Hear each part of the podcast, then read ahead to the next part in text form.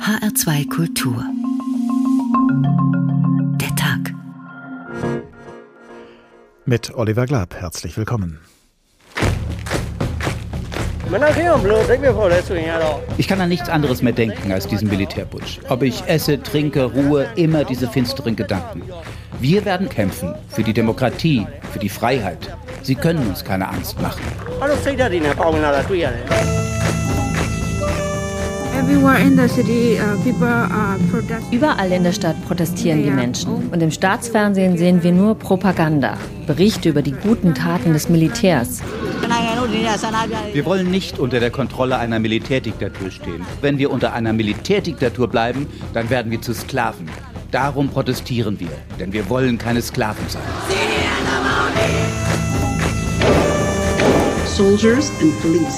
Soldaten und Polizei können in jedes Haus marschieren, alles durchsuchen, jeden festnehmen. Du kannst nicht mehr schlafen, weil du das Klopfen der Polizei fürchtest. Manche von ihnen sind direkt in den Kopf geschossen. Das ist keine übliche Niederschlagung mehr, sondern ein reines Massaker. I would say that people are desperate to die Menschen sind verzweifelt. Sie wollen Freiheit und Demokratie. Sie wollen lieber sterben, als unter einer grausamen Militärdiktatur zu leben, in der Finsternis zu leben. Scarier for them to live in the darkness. Eine Demokratie in Myanmar? So etwas scheint nur als Intermezzo möglich zu sein zwischen einer Militärherrschaft und der nächsten. Mehrere Jahrzehnte hat es beim letzten Mal gedauert, bis das Militär bereit war, Platz zu machen und demokratische Verhältnisse in Myanmar zu dulden. Aber kaum ein Jahrzehnt später, als die Regierungspartei von Friedensnobelpreisträgerin Aung San Suu Kyi einen überwältigenden Wahlsieg einfuhr, schrien die Generäle Wahlbetrug. Sie setzten die demokratisch gewählte Regierung ab, ihre Mitglieder fest und ihre Truppen gegen alle in Marsch, die dagegen protestierten. Das Militärs nicht nur zu den Waffen, sondern auch nach der Macht im Staat greifen, hat eine lange Tradition. Und je nachdem, auf wessen Seite sie sich schlagen, können sie einen Staat dadurch retten oder ruinieren. Fast immer nehmen sie für sich in Anspruch, die Ordnung wiederherzustellen, aber fast ebenso oft zwingen sie einem Land nur die eigene Ordnung auf. Wehrhaft gegen äußere Feinde wird ein Staat durch das Militär, das gilt auch für Demokratien. Aber ein wahrhaft wehrhafter Staat muss sich notfalls auch gegen sein eigenes Militär schützen können. Demokratie weggetreten. Das Militär als Regierung, so heißt diesmal der Tag in HR2 Kultur. Und wir beginnen ihn in Myanmar. Unsere Korrespondentin für dieses Land ist Lena Bodewein und sie schildert uns, welche Mittel das Militär anwendet in Myanmar, um dort jeden demokratischen Protest buchstäblich wegzutreten, wegzuprügeln, wegzuschießen. Wenn ein Teehaus, ein Ort des Austauschs und der Erfrischung, nicht mehr sicher ist, weil prügelnde Soldaten auf Frauen, Kinder und alte Männer einschlagen. Wenn der Blick aus dem eigenen Fenster genügt, um einen in Angst und Verzweiflung zu stürzen, weil draußen am helllichten Tag Polizisten willkürlich Menschen verletzen.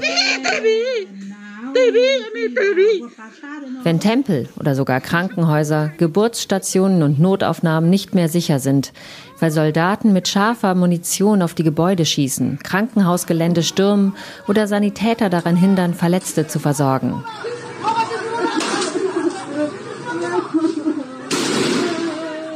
wenn bisher mehr als 250 unbewaffnete Menschen getötet worden sind, oft gezielt mit Kopfschüssen umgebracht, während sie friedlich für Demokratie und Freiheit demonstrierten. Dann hat das Militär ein Ziel erreicht. Es hat Schrecken verbreitet. Am 1. Februar haben die Generäle in Myanmar die Macht ergriffen. Seitdem versuchen sie mit allen verfügbaren Mitteln, diese Macht zu behalten. Als erstes haben sie alle Sender eingestellt. Nur das staatliche Fernsehen und der Sender des Militärs berichten noch, neben Unterhaltungssendern. Anderen Zeitungen und Sendern wurden die Lizenzen entzogen.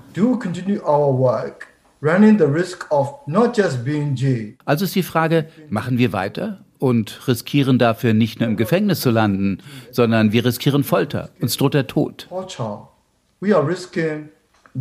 So berichtete es Sui Win, Herausgeber des Nachrichtenportals Myanmar Now beim Club der Auslandskorrespondenten in Thailand. Ich habe gerade einen Bericht veröffentlicht über einige Menschen, die bei den nächtlichen Razzien festgenommen wurden. Und am nächsten Morgen riefen die Polizei oder die Soldaten die Familien an und sagten, okay, ihr könnt jetzt die Leichen eurer Liebsten abholen kommen. Niemand kann mehr schlafen, erzählen Menschen in Myanmar, die anonym bleiben möchten. Die Angst ist zu groß, dass nachts Soldaten in die eigene Wohnung eindringen, in die der Nachbarn, der Freunde und die Menschen einfach mitnehmen. Oder sie schießen einfach in die Wohnungen hinein, durch die Fenster, töten dabei schlafende Kinder und Mütter. Dieser Grad von Grausamkeiten ist noch nie da gewesen. Und wir wissen nicht einmal, wie diese militärischen Anführer denken. Die Generäle haben auf jeden Fall nicht mit diesem Maß von Widerstand gerechnet.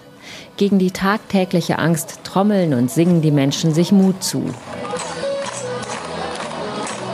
Jeden und jeden Tag wieder gehen sie auf die Straße gegen den Putsch. Sie treffen sich zu Mahnwachen, teilen ihre Erlebnisse, auch über die sozialen Medien, selbst wenn sie sich damit wieder in Gefahr begeben. Denn Handys werden konfisziert und kontrolliert, einfach so, im Bus, auf der Straße.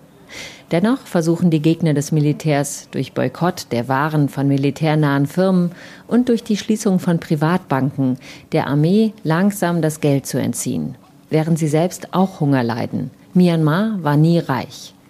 Aber die Demonstranten sind reich an Stärke, Einfallsreichtum und Zusammenhalt, auch gegen die Angst.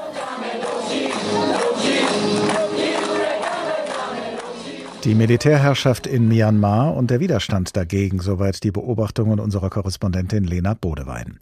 Der Journalist Andreas Lorenz war viele Jahre lang Ost- und Südostasien-Korrespondent des Nachrichtenmagazins Der Spiegel. Er beobachtet nach wie vor die Ereignisse und Entwicklungen in Myanmar und er hat unter anderem ein Buch über die Friedensnobelpreisträgerin und abgesetzte Regierungschefin Aung San Suu Kyi geschrieben. Guten Tag, Herr Lorenz. Guten Tag.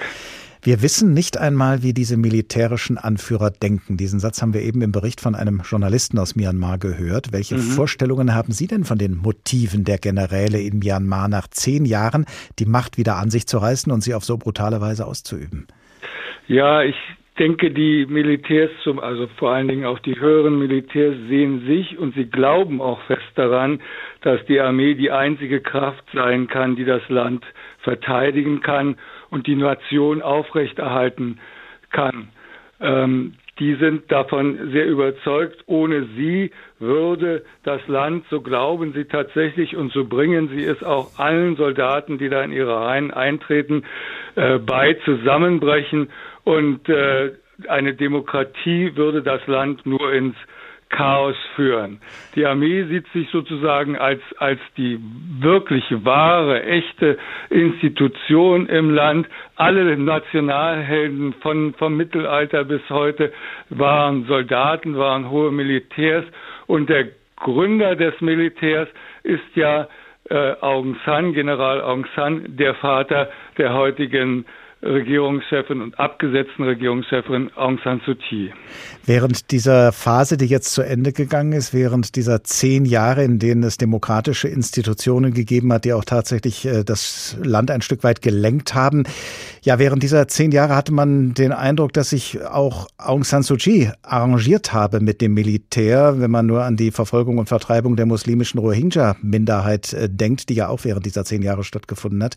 Sind also Regierung und Parlament in Myanmar in den vergangenen zehn Jahren auch nur Marionetten in den Händen des Militärs gewesen? Nein, würde ich nicht so sehen.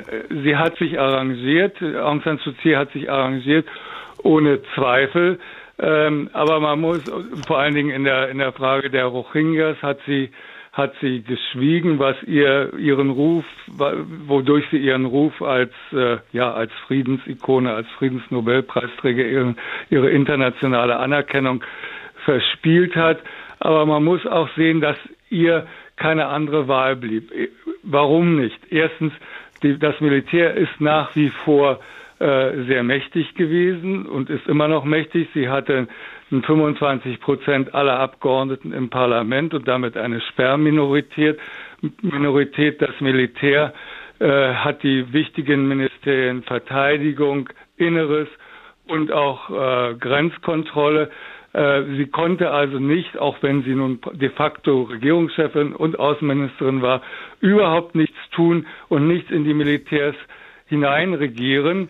Und ich denke, sie hat lange Zeit geschwiegen und ihren internationalen Ruf, wie gesagt, verspielt, weil sie fürchtete, dass sie womöglich schon früher weggeputscht worden wäre, als als jetzt.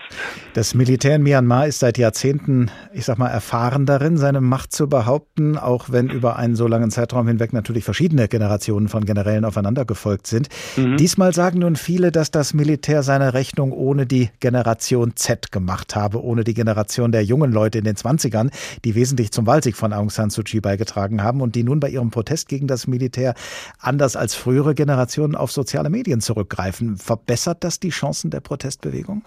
Ich glaube nicht, dass es, dass die Protestbewegung ganz ehrlich und ganz bitter gesagt äh, viel Chancen hat, tatsächlich die politischen Verhältnisse jetzt noch zu verändern. Aber äh, das ist richtig. Die Militärs haben eins unterschätzt. Die jungen Leute, aber auch die Älteren und der Mittelstand haben diese letzten Jahre der Freiheit oder der Demokratie genossen. Sie haben äh, Pressefreiheit gehabt, sie haben Reisefreiheit gehabt, sie konnten sich ihre Berufe auswählen.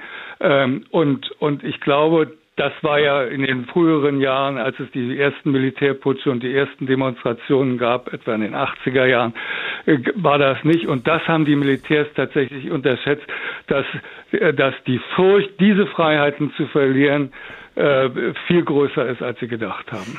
Gleichwohl, äh, Sie haben es ja auch schon gesagt, der Kampf gegen zwischen der Protestbewegung und dem Militär wirkt schon wie ein ungleicher Kampf, bei dem das Militär am längeren Hebel sitzt. Aber welche Akteure in der sogenannten internationalen Gemeinschaft scheinen Ihnen denn zum einen willens und zum anderen in der Lage, genügend mäßigenden Druck auf das Militär in Myanmar auszuüben? Na, die Frage ist, welchen Druck kann man auf die Militärs ausüben?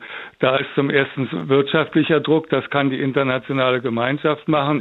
Internationale Firmen könnten sich aus Myanmar zurückziehen, etwa die deutschen oder die französischen Firmen, die ganz groß, die Franzosen vor allen Dingen mit der Firma Total ganz groß in Myanmar im Geschäft sind. Ähm, das Problem ist, dass die äh, Gemeinschaft der südasiatischen Staaten ähm, ein, ein Prinzip hat der Nicht-Einmischung. Äh, die können mit den Myanmaresen können sie reden, aber sie können nichts tun. Inzwischen allerdings muss man sagen, scheint sich die Stimmung zu ändern in Singapur, aber auch in Thailand, das ja auch von einer Militärjunta regiert wird, scheint sich die Überzeugung durchzusetzen, das, was da in Myanmar passiert, das ist gefährlich. Äh, wenn die Militärs das nicht in den Griff kriegen, dann können da Situationen entstehen wie etwa im Libanon oder in Libyen oder in Syrien. Es kann ein Bürgerkrieg passieren äh, und das wird unsere aller Geschäfte schaden. Schlüsselspieler ist allerdings China. China guckt sehr besorgt auf Myanmar momentan. Ähm, und aber solange, das ist meine Einschätzung, solange die chinesischen Geschäfte und die chinesischen Interessen nicht äh, nicht gefährdet sind, also zum Beispiel Pipelines oder den Plan, eine Eisenbahn durch Myanmar zu, zu bauen oder einen neuen Tiefseehafen dort zu bauen im Rahmen im Rahmen der äh, des Seidenstraßenprojekts, dann werden die Chinesen erstmal nach meiner Einschätzung nichts tun. Andreas Lorenz, ehemaliger Ost- und Südostasien-Korrespondent des Nachrichtenmagazins Der Spiegel und immer noch ein genauer Beobachter der Lage in Myanmar. Vielen Dank. Demokratie weggetreten. Das Militär als Regierung. Der Tag in HR2 Kultur. Wenn irgendwo auf der Welt das Militär die Macht ergreift, dann geschieht das meist mit der Plötzlichkeit des Überraschungsmoments und oft buchstäblich über Nacht. Die Menschen in dem jeweiligen Land sehen sich dann unversehens vor vollendete Tatsachen gestellt und gleichzeitig wird auch die übrige Welt über Radio und Fernsehen zum Beispiel Augen- und Ohrenzeuge. So auch genau vor genau 47 Jahren, sechs Monaten und zwölf Tagen in Chile, als General Pinochet im Morgengrauen gegen den gewählten Präsidenten Salvador Allende putschte. Santiago, 11. September 1973. Angesichts der extremen wirtschaftlichen und moralischen Krise, die das Land zu zerstören droht, stehen die Streitkräfte bereit für die historische Aufgabe, Chile vom Joch des Marxismus zu befreien. Gezeichnet General Augusto Pinochet Ugarte, Oberbefehlshaber des Heeres. Augusto Pinochet Ugarte, General de Ejército, Comandante en Jefe del Ejército. Das Militär nach einem Putsch an der Macht. So klang das in Chile am 11. September 1973. Und General Pinochet regierte danach noch mehr als 16 Jahre lang bis zum März 1990. Seine Militärdiktatur war allerdings beileibe nicht die einzige ihrer Art auf dem südamerikanischen Kontinent. Ivo Maroschek ist unser Korrespondent für Südamerika. Guten Tag. Guten Tag. Warum ist gerade Südamerika über Jahrzehnte hinweg so anfällig für Militärputsche und Militärherrschaften gewesen? Also man muss, glaube ich, zwei verschiedene äh, Faktoren unterscheiden. Zum einen die, die globale äh, Weltlage. Also wir reden ja von den 60er, 70er Jahren mitten im Kalten Krieg. Weltweit zwar einerseits 68er Aufbruchsstimmung, aber eben auch Aufkommen revolutionärer Bewegungen, gerade in Südamerika. Und da gab es eben an vielen Ecken ähm, den Versuch, dass, ja, wie äh, wir haben gerade eben äh, General Pinochet gehört, da gab es an vielen Enden und Ecken den Versuch, den Marxismus zurückzudrängen oder äh, den Kommunismus zu zu behindern oder wie auch immer man das äh, formulieren will. Also äh, Aufkommen linker Bewegungen und Antikommunismus gepaart dann noch, das muss man glaube ich dazu sagen, ja, mit einer nicht besonders positiven Rolle der US-Außenpolitik. Also wir wissen ja inzwischen, es ist erwiesen, dass die USA da in vielen Fällen die Finger im Spiel hatten oder zumindest Militärregimes, naja, äh, wohlwollend gegenüberstanden, wenn sie sie nicht aktiv unterstützt hatten. Das wäre praktisch die äh, globale Lage gewesen. Aber es gibt auch interne Faktoren, warum das gerade in Südamerika äh, so oft passiert ist. Also wir haben schwache demokratische Institutionen, wir haben Bildungsmängel, äh, wir haben dann aber auch Strukturen, die ja, die solche Putsche einfach unterstützt haben. Also äh, herrschende Eliten, Wirtschaftseliten, die solchen hm, Bewegungen nicht unbedingt feindlich gegenüberstanden, äh, die das oft unterstützt haben, die auch oft ihre wirtschaftlichen Privilegien in Gefahr gesehen haben. Ähm, gepaart mit einem, ja, sagen wir mal, katholischen Traditionalismus, äh, der immer schon die traditionellen Strukturen verteidigt hat. Und das betrifft sowohl die traditionellen Strukturen der Familie als auch der Gesellschaft. Also wir haben sowohl in den Staaten als auch in der Weltlage äh, ja, Strukturen, die solche Putschversuche durchaus gefördert haben. Wer hat denn da wen unterstützt in Chile und anderen südamerikanischen Staaten? Die Eliten, das Militär oder war es umgekehrt so, dass das Militär sich als Erfüllungsgehilfe der jeweiligen sozialen Oberschicht gesehen gesehen und danach gehandelt hat. Ich glaube, so darf man das sehen, die, das Militär als Erfüllungsgehilfe der Oberschicht, wobei das auch nicht ganz klar zu trennen ist. Zum einen äh, sind die beiden äh, Gruppen ja miteinander verwoben, also äh, die Militärführung kommt ja im Allgemeinen aus der Oberschicht, äh, beziehungsweise inzwischen oder auch damals schon, aber bis heute hat das Militär ja auch durchaus wirtschaftliche Interessen. Das ist ein Aspekt, den man da gerne vergisst und den man vielleicht aus europäischer Sicht gar nicht so im, im Blick hat. Verglichen mit der Zeit bis in die frühen 80er Jahre hinein scheinen die Militärregime aus Südamerika heute von der Bildfläche verschwunden zu sein. So sieht das jedenfalls von hier aus betrachtet aus. Wie ist das zu erklären?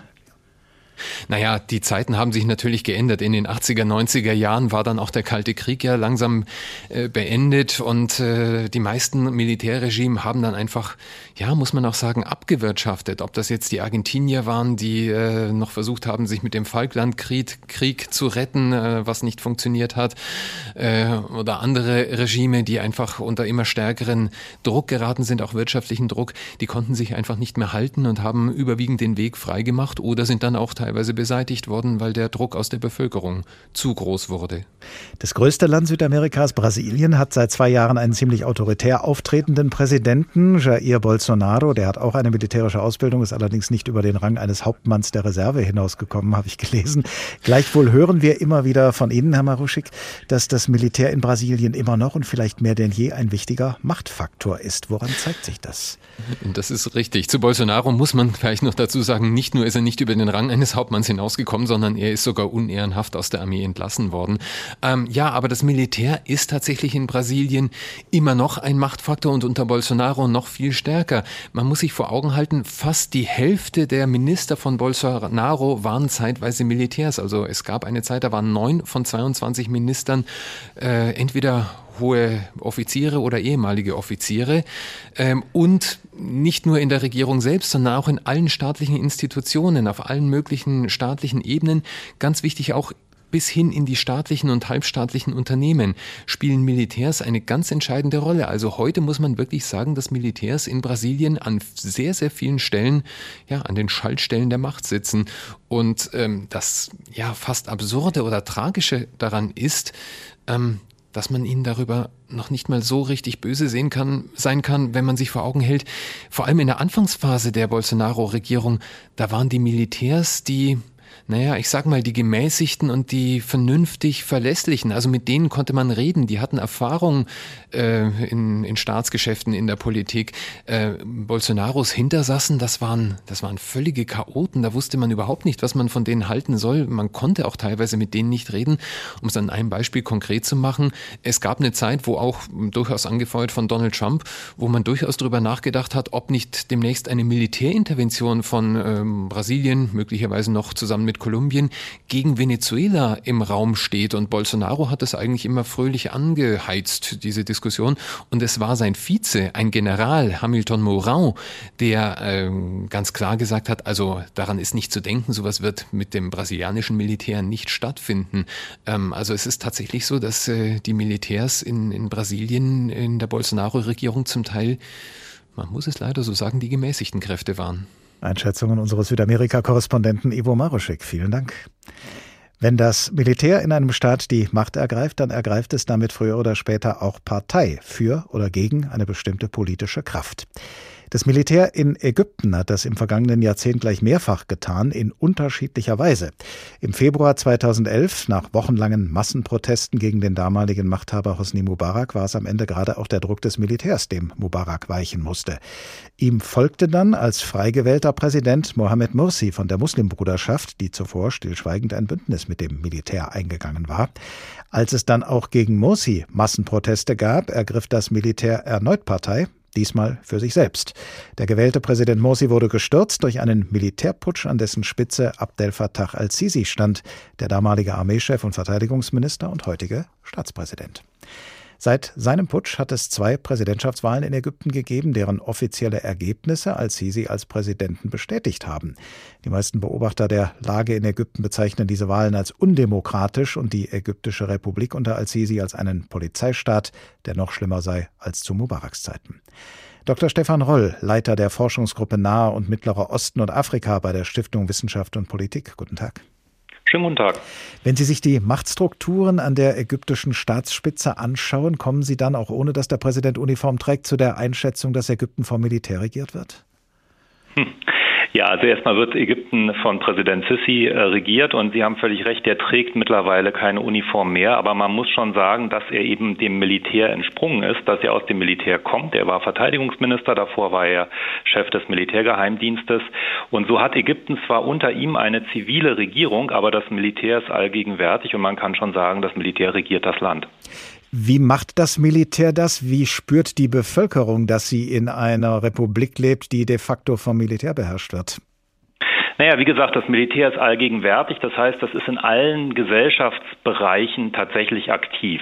Ganz klar ist es in der Wirtschaft aktiv, ob jetzt im Bausektor oder bei der Produktion von Lebensmitteln, ob es Hühnerfarmen betreibt oder Wasser äh, abfüllt. Also hier ist das Militär tatsächlich ein sehr starker Akteur. Das Militär ist in den Medien sehr aktiv. Über Subunternehmen kontrolliert es auch private Medienkonglomerate. Und das Militär hat de facto auch die Macht über den gesamten Sicherheitsapparat, der eben nicht nicht nur aus dem Militär besteht, sondern auch aus den Polizeikräften äh, des Innenministeriums. Aber letztlich hat das Militär hier das Schlusswort und kann darüber entscheiden.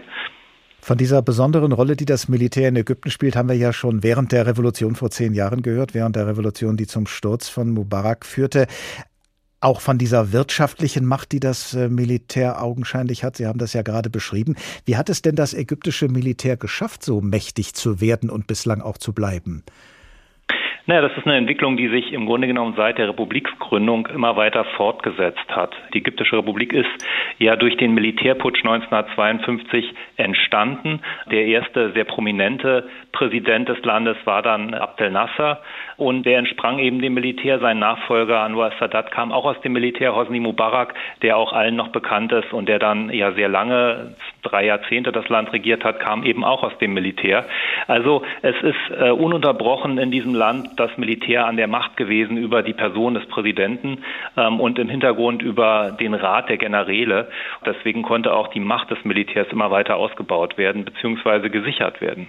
Nun haben wir ja gerade vor zehn Jahren erlebt, dass ein Machthaber noch so fest im Sattel sitzen kann, allem Anschein nach, und dann trotzdem gestürzt werden kann. Sehen Sie denn im heutigen Ägypten irgendwelche Kräfte, die den jetzigen Machthabern, dem Präsidenten al-Sisi und dem Militär wirksam entgegentreten könnten?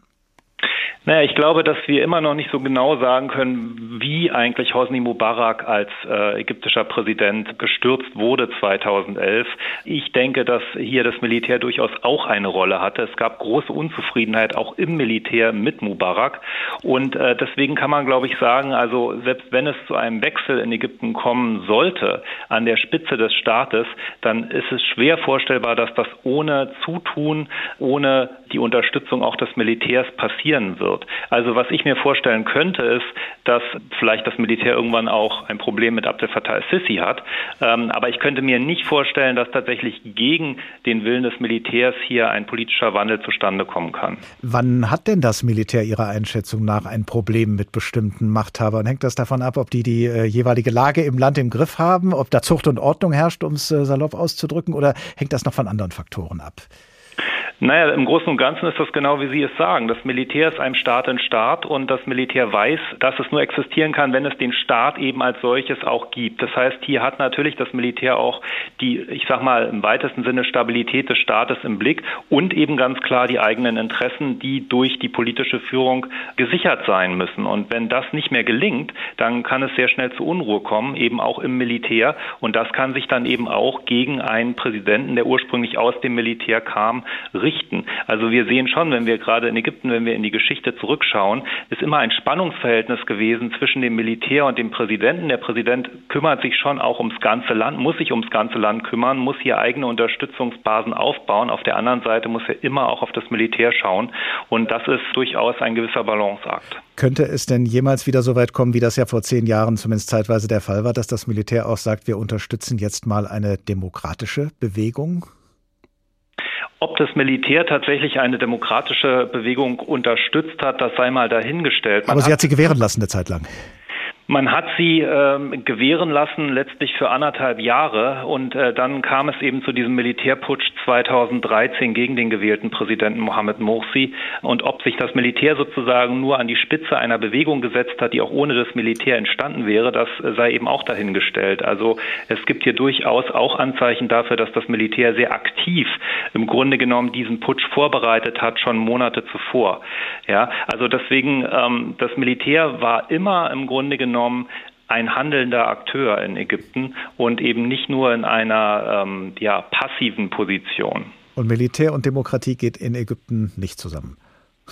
Es ist augenblicklich sehr schwer vorstellbar, dass das tatsächlich äh, funktionieren kann, weil es per se ein Widerspruch ist. Äh, und auf der anderen Seite eben ich mir, weil das Militär so präsent ist in der Gesellschaft, in der Wirtschaft, in der Politik, ich mir sehr schwer vorstellen kann, dass hier tatsächlich ohne das Militär es einen politischen Wandel geben kann. Also hier sehe ich tatsächlich ein ganz zentrales Problem, was dieses Land hat. Dr. Stefan Roll, Leiter der Forschungsgruppe Nahe und Mittlerer Osten und Afrika bei der Stiftung Wissenschaft und Politik. Vielen Dank. Demokratie weggetreten. Das Militär als Regierung. HR2 Kultur der Tag. Wie es klingt, wenn das Militär angetreten ist, zum Regieren angetreten ist, das haben wir ja vorhin schon gehört am Beispiel der Proklamation von General Augusto Pinochet, der am 11. September 1973 in Chile die Macht ergriff. Vom selben Tag stammt auch der folgende Originalton, ein Ausschnitt aus der letzten Rede des damals gestürzten Präsidenten Salvador Allende, der sich kurz darauf, als die Putschisten seinen Palast zu bombardieren begannen, das Leben nahm.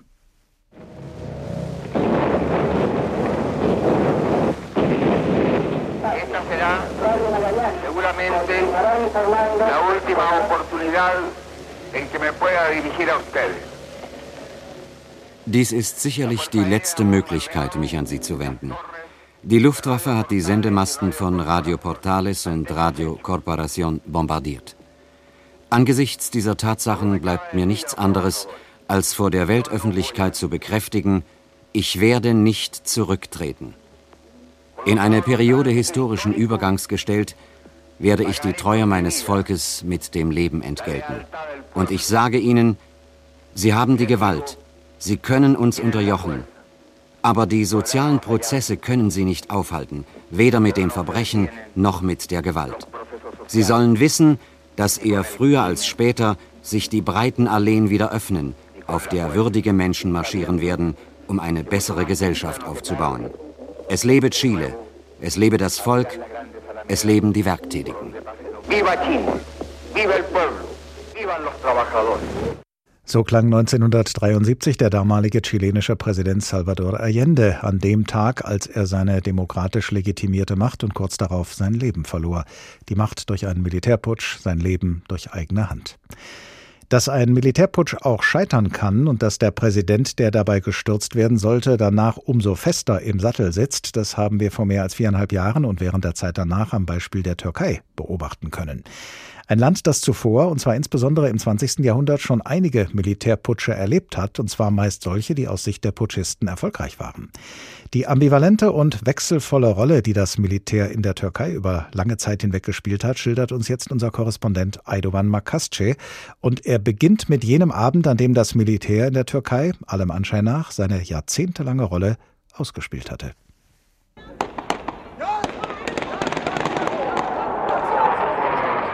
Die Bilder haben sich in das kollektive Gedächtnis der türkischen Gesellschaft gebrannt. Panzer, die über die Bosporusbrücke rollen, Schüsse, die auf demonstrierende Menschen hageln. Der Putschversuch am 15. Juli 2016 war eine Zäsur für das Militär, sagt der Sicherheitsexperte Gareth Jenkins, der in Istanbul lebt und alles miterlebte. Das politische Gewicht des Militärs war schon kleiner geworden, aber Erdogan war bis dahin noch nicht hart gegen das Militär vorgegangen. Der gescheiterte Putschversuch ermöglichte ihm dann, gezielt gegen das Militär vorzugehen und einzelne Militärs zu verfolgen. Die Hintergründe des gescheiterten Putschversuchs sind bis heute nicht bis aufs Letzte aufgeklärt. Fakt aber ist, das Militär hat sich in den vergangenen Jahren verändert. Einen großen Anteil daran hat das Regime unter Präsident Erdogan. Ein Militär, das einfach die Dinge verändert, mittlerweile undenkbar, sagt Journalist Engin Aydin. Man fragt sich fast, was besser war, ist, aber sie hat die Kontrolle des Militärs über die Gewählten beendet. Heute kontrolliert die Regierung das Militär und ein erneuter Putsch ist deshalb kaum möglich. Ende der 70er Jahre ist die Situation in der Türkei noch eine völlig andere. Verschiedene politische Lager bekriegen sich, das Land steht kurz vor einem Bürgerkrieg, die Werte der Republik bedroht. Das türkische Militär sieht sich in seinem Selbstverständnis zu dieser Zeit als höchste Macht im Staat, die Politiker nur als Diener. Unter General Kenan Evren putscht das Militär mit Erfolg. Sicherheitsexperte Gareth Jenkins. So when the military actually took over, als das Militär übernommen hatte, war das eine Erleichterung für viele Türken, weil auf den Straßen fast Anarchie herrschte. Das rechtfertigt nicht alleine einen Putsch, aber aus türkischer Sicht, bei allem, was die Gesellschaft erlebte, haben sie diesen Putsch gut gefunden. Auch die Hintergründe des Putsches am 12. September 1980 sind nicht komplett aufgearbeitet. Unklar ist etwa weiter der Einfluss der USA auf die Ereignisse. In jedem Fall habe das Militär in dieser Zeit als Korrektiv gewirkt, sagt Journalist Engin Aydin. Und das sei etwas, was die Türkei immer gebraucht habe. Das liegt an der Schwäche der Demokratiekultur in der Gesellschaft, aber auch an der Glorifizierung des Staates an sich. Die Gründe dafür reichen zurück bis ins Osmanische Reich. Die Bürger betrachten den Staat wie ein Heiligtum und trauen sich nicht, Fehler des Staates ganz offen anzusprechen und zu kritisieren. Die Menschen in der Türkei fügten sich lieber. Ob das für das Land besser sei als die gewaltsamen Umbrüche in der Vergangenheit, da ist er sich unsicher. Das Militär in der Türkei und seine Entwicklung vom angeblichen Korrektiv früherer Regierungen zum mutmaßlichen Erfüllungsgehilfen der jetzigen Regierung. Soweit die Beobachtungen unseres Korrespondenten Aydoğan Makasce. Wenn das Militär eines Landes sich als Korrektiv versteht und seine Militärputscher eine entsprechende Wirkung haben oder beabsichtigen, dann stellt sich natürlich in jedem einzelnen Fall die Frage, welche Entwicklung politisch ambitionierte Militärs da jeweils korrigieren wollen. Und unter anderem darüber spreche ich jetzt mit Professor Alexander Strassner, Politikwissenschaftler an der Universität Regensburg und Autor des Buches Militärdiktaturen im 20. Jahrhundert, Motivation, Herrschaftstechnik und Modernisierung im Vergleich. Guten Tag. Schönen guten Tag. Von den Militärputschen, die es im Laufe der Geschichte gegeben hat, sind mal demokratische und mal diktatorische Herrscher von der Macht vertrieben worden, je nachdem, auf wessen Seite sich das Militär jeweils geschlagen hat. Wovon hängt das eigentlich ab, wessen Partei Militärs ergreifen? Sind Militärs in politischer Hinsicht ideologisch? Es ist jeweils am Einzelfall äh, zu interpretieren. Wir haben Militärdiktaturen und Militärputsche zunächst am Anfang in Staaten, die eine sehr hohe Politisierung des Militärs kennen. Und es gibt Militärputsche in Staaten, in denen das Militär gerade nicht in dieser Tradition steht. Das hängt ab von spezifischen Rahmenbedingungen, es hängt ab äh, von der internationalen Mächtekonstellation, es hängt aber vor allen Dingen auch ab vom Anteil des Militärs an der Nationalstaatsbildung. Äh, je nachdem, äh, ob das Militär im Rahmen des Nation Building und auch des State Building eine herausragende Rolle gespielt hat, drängt sich förmlich auch eine entsprechende Politisierung des Militärs auf.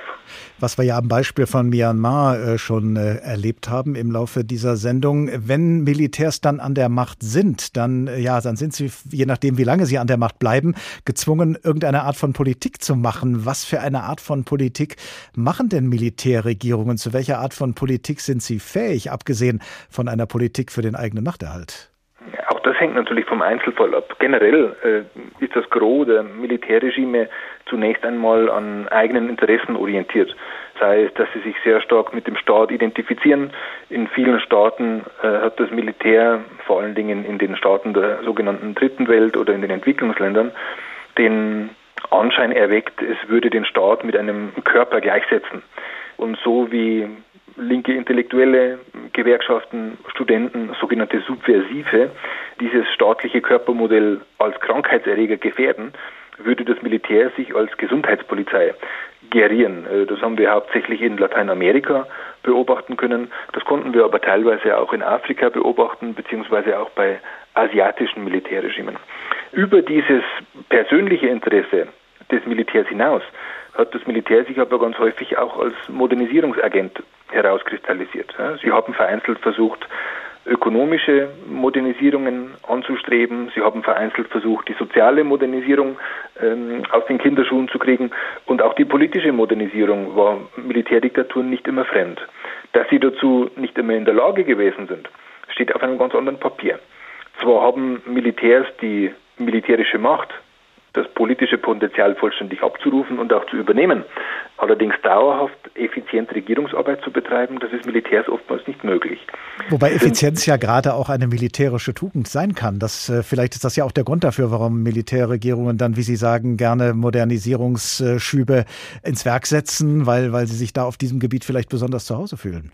Das ist wichtig. Vor allen Dingen in puncto ökonomischer Modernisierung fühlten sich da Militärs gerade zu berufen, diese Aufgabe wahrzunehmen. Nur Effizienz ist natürlich nicht das Einzige, worauf es darauf ankommt. Äh, politische Ordnungen leben auch vom Vertrauen der Bevölkerung, von der Transparenz der Entscheidungsfindung von der Legitimation der politischen Macht. Und mit diesen Trümpfen können in der Regel Militärs nicht allzu gut punkten. Und alle Effizienz nutzt natürlich auch nichts, wenn äh, die Bevölkerung dafür den hohen Preis von Unfreiheit zahlt. Selbstverständlich. Also ökonomische Modernisierung war immer janusgesichtig ein bisschen für das Militär. Äh, selbst wenn die ökonomische Modernisierung nach der militärischen Machtübernahme funktioniert hat, hat sie in der Regel dann Konsequenzen gezeitigt, die das Fundament der Macht für das Militär wieder erodieren hat lassen. Militärs behaupten ja meist nur vorübergehend herrschen zu wollen, wenn sie sich an die Macht geputscht haben. Sie wollen nur so lange herrschen, sagen sie, bis die Ordnung wiederhergestellt sei.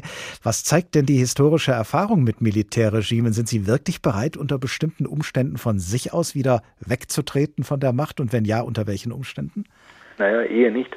Diese Aussage dient zunächst einmal der Kommunikationsfunktion gegenüber der kritischen Öffentlichkeit, aber auch gegenüber dem Ausland.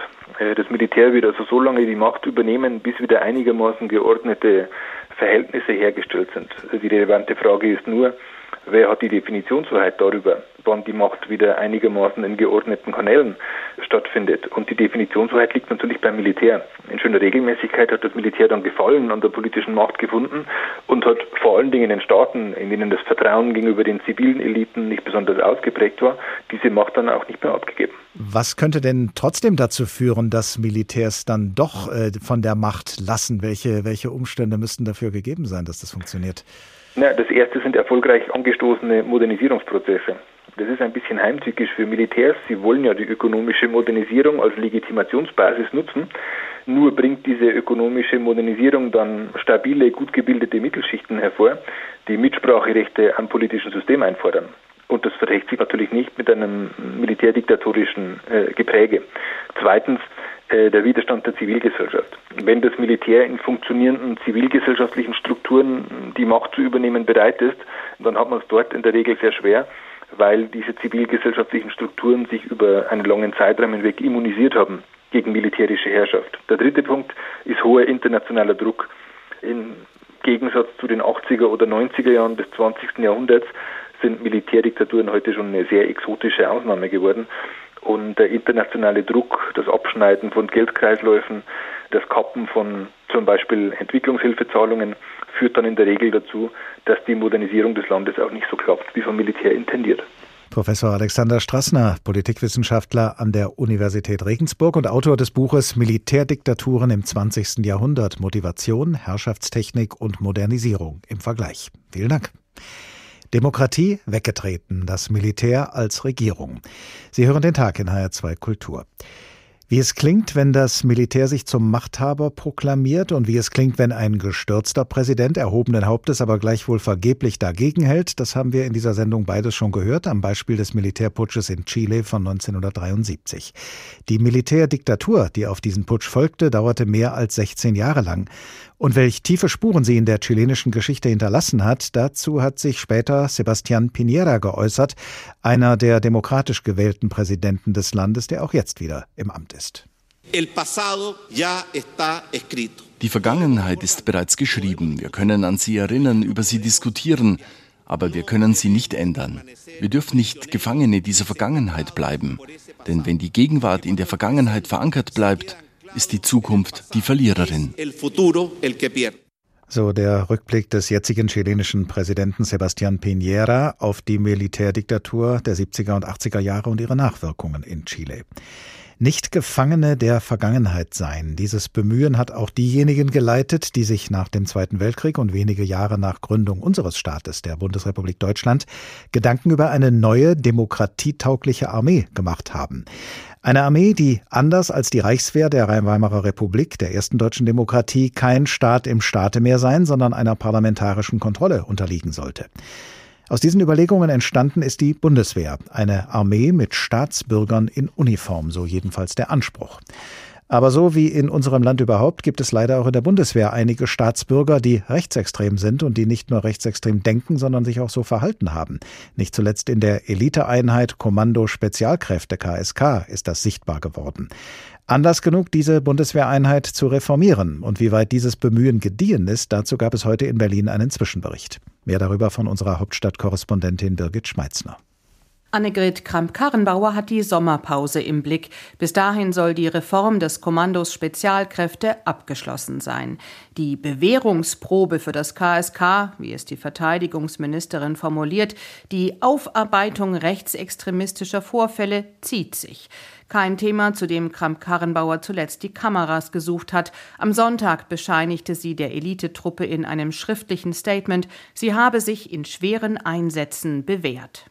Das KSK muss aber in den nächsten Wochen und Monaten weiter beweisen, dass es zu einem grundlegenden Wandel seiner Binnenkultur fähig ist.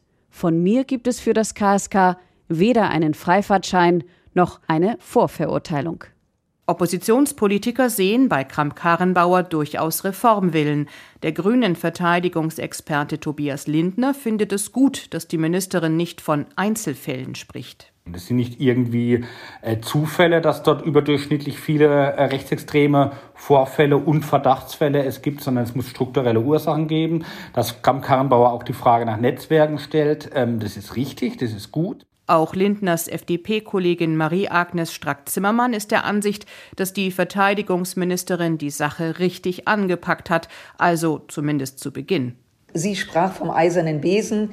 Ein Dreivierteljahr danach frage ich mich, ob aus dem eisernen Besen nicht ein Reisigbesen geworden ist. Denn die Aufklärung komme nur scheibchenweise voran. Der Verteidigungsausschuss des Bundestages müsse immer selbst nachfassen. Es fehle an Transparenz. Und das gelte auch für den Kommandeur des KSK, Markus Kreitmeier, und dessen Munitionsamnestie. Gegen den Brigadegeneral wird inzwischen disziplinarrechtlich vorermittelt. Es geht um seine Entscheidung im vergangenen Frühjahr. Angehörige des Kommandos konnten Munition zurückgeben. Anonym und ohne Angst vor einer Strafe. Laut Grünen Verteidigungsexperte Lindner eine ernste Angelegenheit. Man muss sich die Frage stellen, ob man hier über Strafvereitlung im Amt sprechen muss sogar. Es gehe aber nicht um Kreitmeier allein. Der lässige Umgang mit Munition sei ebenfalls ein strukturelles Problem bei der KSK, sagt Lindner, und zwar nicht erst unter dem aktuellen Kommandeur. Es stehe die Frage im Raum, warum die Vorgesetzten in all den Jahren nie eingeschritten seien. Die FDP-Wehrexpertin Strack-Zimmermann erklärt sich das so. Wir haben eine Menge Herren, die das ganze System gekannt haben und offensichtlich, weil man sich kannte, weil man nicht glaubte, dass der Scheinwerfer angeworfen wird, ihren Teil dazu beigetragen haben. Wenn gleich alles auf den Tisch gekommen wäre, sagt Strack-Zimmermann, wäre die Reform wohl schneller gegangen und das KSK wüsste eben auch schneller, wie es weitergeht. Die FDP-Politikerin ist sich mit ihrem grünen Kollegen Lindner einig, die Bundeswehr brauche Spezialkräfte, aber neu strukturiert. Oder wie Lindner es formuliert, kein geschlossenes Biotop mehr, in dem sich Rechtsextremismus stärker ausbreiten konnte als im Rest der Truppe kein rechtsextremes Biotop, kein Staat im Staate, sondern eine Bundeswehr, in der wesentliche staatliche und gesellschaftliche Werte verwirklicht sind, Werte unserer Demokratie. So sieht es das sogenannte Konzept der inneren Führung der Bundeswehr unter anderem vor. Professor Elmar Wiesendahl, Politikwissenschaftler und bis zu seiner Emeritierung Leiter des Fachbereichs Sozialwissenschaften an der Führungsakademie der Bundeswehr in Hamburg. Guten Tag. Ich grüße Sie, Herr Klapp. Wenn es Rechtsextremismus in der Truppe gibt und das gerade auch in einer Eliteeinheit der Bundeswehr, dann sind wesentliche staatliche und gesellschaftliche Werte unserer Demokratie offenbar nicht hinreichend verwirklicht. Zeigen sich da die Grenzen einer Armee mit sogenannten Staatsbürgern in Uniform? Eine Armee ist ja darauf spezialisiert, äh, mit Gewalt zu drohen und auch Gewalt einzusetzen. Und dieser Auftrag ähm, ist ähm, im Verhältnis zum Zivilen auch immer provokant. Und insofern sind Streitkräfte auch äh, immer tendenziell ähm, ein Hort von Konservatismus und damit auch eine Tür geöffnet bis hin in den Extremismus hinein, spezial, äh, speziell in den äh, Nationalkonservatismus bis zum Rechtsextremismus. Das heißt, in diesem Sinne äh, sind Teile der Bundeswehr immer noch ein Staat im Staate? Die das ist ein Begriff aus der Weimarer Republik, der mhm. wäre völlig überzogen. Die Bundeswehr ist eine durch und durch legalistische Armee. Sie gehorcht den äh, zivilen Oberbefehl. Aber es gibt Teile in der Bundeswehr und das liegt auch am Auftrag. Und dazu gehört eben auch das Kommando äh, Spezialkräfte, was so etwas wie einen verschworenen ähm, äh, Kampfgemeinschaftscharakter ausbildet. Also eine Art von Isolierung und auch so ein elitäres Bewusstsein. Und da wird eine Kämpfermoral ähm, gehuldigt als Esprit de Corps und darin liegt das Gefahrenmoment. Dagegen muss vorgegangen werden. Zum Konzept des Staatsbürgers in Uniform gehört ja auch, dass Soldatinnen und Soldaten das aktive und passive Wahlrecht besitzen. Das ist nicht so selbstverständlich, wie es jetzt klingt, denn die Soldaten der Reichswehr in der Weimarer Republik hatten kein Wahlrecht. Auf der anderen Seite fragen sich viele, wie demokratisch ein militärischer Apparat, eine Armee in ihrem Inneren überhaupt sein kann. Eine Armee beruht ja gerade auch auf Befehl und Gehorsam. Sicherlich. Aber es geht auch um ähm, den Umgang miteinander. Es geht um das ähm, zivil-staatsbürgerliche Bewusstsein. Und das ist ja der Kern der inneren Führung, ähm, die einmal am Anfang der Neugründung der Bundeswehr stand. Und äh, dieses äh, Zivile ist nach wie vor ein ganz äh, wesentlicher Träger auch äh, der Kultur in der Bundeswehr. Das heißt, äh, immer wenn es äh, zu äh, Abweichungen kommt, ist das Teil ähm, dessen, was in Armeen passiert, aber der Bundeswehr vorzuwerfen, sie sei rechtsorientiert, sie sei ähm, äh, zivil ähm, isoliert, das kann man so nicht sagen. Ein Problem ist allerdings der Umwandel, die Umwandlung der Bundeswehr hin zur Einsatzarmee. Und da stand ursprünglich ja mal der Staatsbürger in Uniform. Und der der ist äh, in der Form nicht auf den Einsatzsoldaten übertragen worden, mit der Folge, dass die Bundeswehr eine Sinnkrise hat. Diese Auslandseinsätze, die ja auch eine politische, eine außen- und sicherheitspolitische Rolle spielen, werden natürlich noch genauer politisch kontrolliert als das, was die Bundeswehr sonst so macht. Und da kommt ja nun aus der Bundeswehr, von der Führung, vielleicht auch von der Basis, immer wieder die Kritik, dass Erfahrungen und Kenntnisse der Truppen bei politischen Entscheidungen zu wenig gehört würden. Welche Folgen kann diese Entwicklung haben im Verhältnis Militär und Politik hier in Deutschland? Das ist ja so nicht zutreffend. Äh, wir haben einen Verteidigungsausschuss, darin sitzen Experten. Die äh, Leitung des Hauses äh, setzt sich aus zivilen und aus militärischen Spitzenkräften zusammen. Das heißt, der Sachverstand ist durchaus da.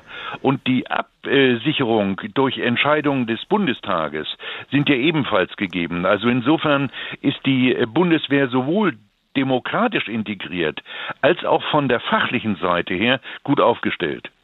Wir haben uns ja in dieser Stunde eingehend mit Militärregierungen beschäftigt, mit Gemengelagen, in denen das Militär nach der politischen Macht greift und sie oft auch jahrelang oder jahrzehntelang behält. Welche Sicherungen sind denn bei uns eingebaut, damit unser Militär keine politische Macht übernehmen kann?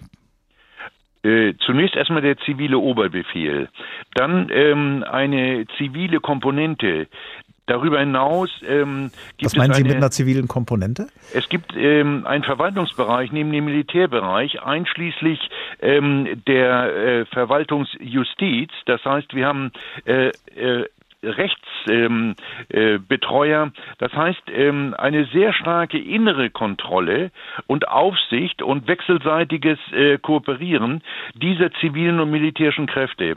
Also auch nur entfernt von einer Putscharmee-Vorstellung äh, auszugehen, ist völlig abwegig. Sind denn die Prinzipien der inneren Führung, der Parlamentsarmee des Staatsbürgers in Uniform, sind diese Prinzipien und Konzepte in Ihren Augen noch äh, zeitgemäß und geeignet, die Demokratietauglichkeit der Bundeswehr zu bewahren oder zu stärken? Das waren alles Konzepte aus der Gründungsphase der Bundeswehr.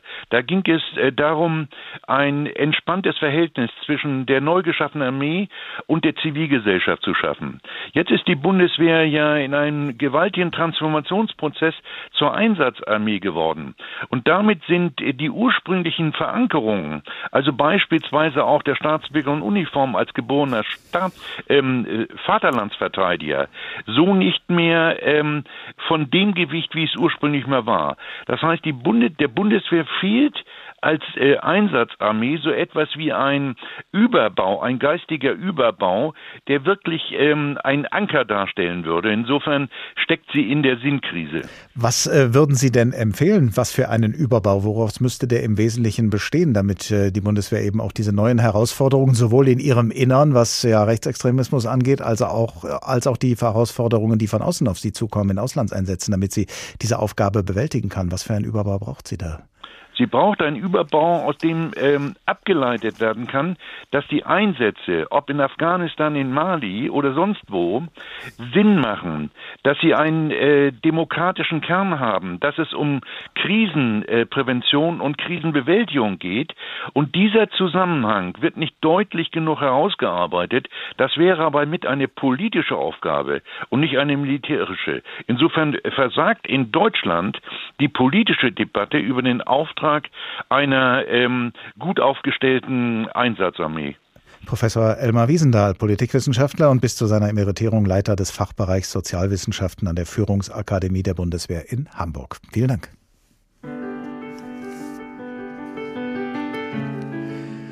Militär und Politik, wie brisant diese Verbindung ist, das wusste auch schon Friedrich Schiller. In seinem Theaterstück Don Carlos lässt er den spanischen König zum Herzog von Alba einen Satz sagen, den auch ein demokratischer Souverän sagen könnte, wir zum Beispiel als das Volk. Der Satz lautet, ihr seid mein erster Feldherr, seid nie mehr, so wird euch meine Gnade niemals fehlen. Das war der Tag in HR2 Kultur. Demokratie weggetreten, das Militär als Regierung, so haben wir ihn genannt und Sie können ihn noch eine ganze Weile lang immer wieder hören, als Podcast auf hr2.de und in der ARD Audiothek. Ich heiße Oliver Glab und ich würde mich freuen, wenn Sie auch beim nächsten Tag wieder dabei sind.